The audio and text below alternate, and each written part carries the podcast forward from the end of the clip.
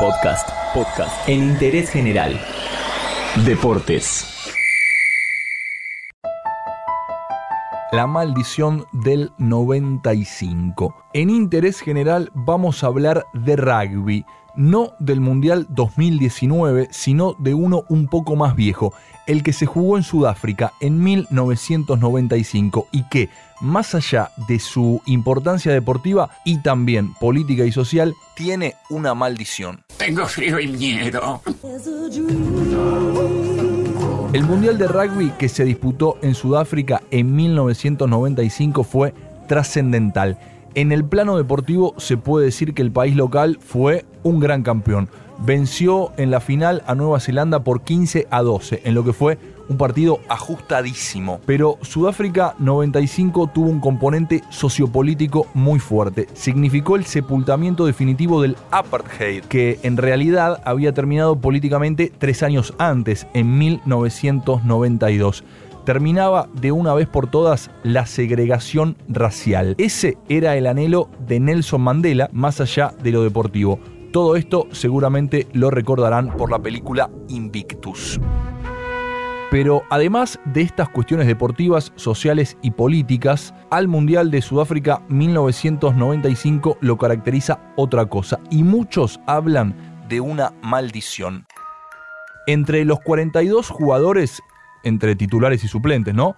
Que pisaron el césped del Ellis Park donde se jugó aquella final, hay muchas desgracias, enfermedades no tan comunes, accidentes, adicciones, problemas económicos y hasta abuso de menores. Tal vez el caso más conocido es el de Jonah Lomu, mega crack de los All Blacks. Luchó 15 años contra una insuficiencia renal y falleció en noviembre de 2015. Los que saben posta de rugby dicen que Lomu modernizó el juego y rompió con todos los esquemas de las posiciones.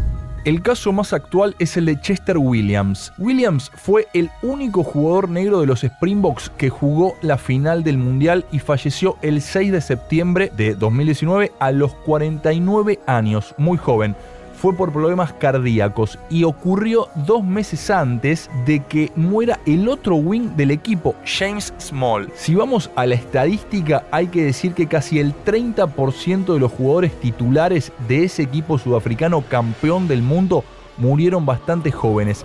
En total, 4 de 15. Y también hay que sumar al entrenador.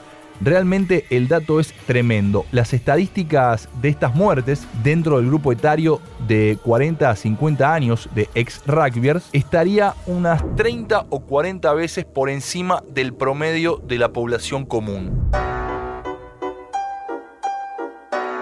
Hay una teoría en torno a todo lo que le sucedió a varios rugbyers sudafricanos y tiene que ver con que hasta ese mundial del 95 Sudáfrica no había jugado los dos mundiales previos por las sanciones internacionales en contra del racismo. Entonces se entiende que podrían haber exagerado los estímulos de preparación para que los jugadores pudieran estar a la altura de las circunstancias en su mundial. Dale, mira cómo estoy. Mira, animal, mira cómo estoy, animal, mira, mira, el cogote que tengo. También dicen que los equipos locales en esos torneos gozan de algunos beneficios excepcionales, fixtures amables, referís complacientes y también controles de dopaje bastante laxos. El hombre que busco en realidad, guiño, es Don Soborno. Guiño, guiño.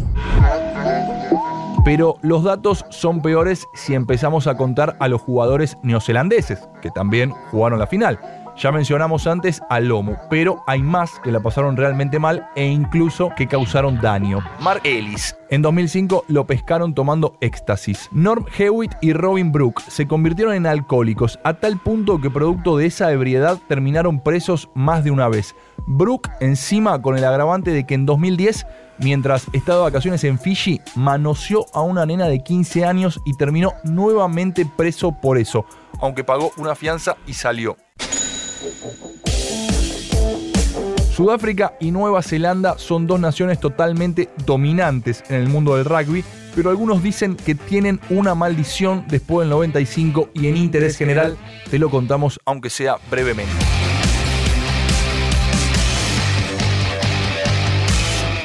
Entérate de esto y muchas cosas más y muchas cosas más en interésgeneral.com.ar.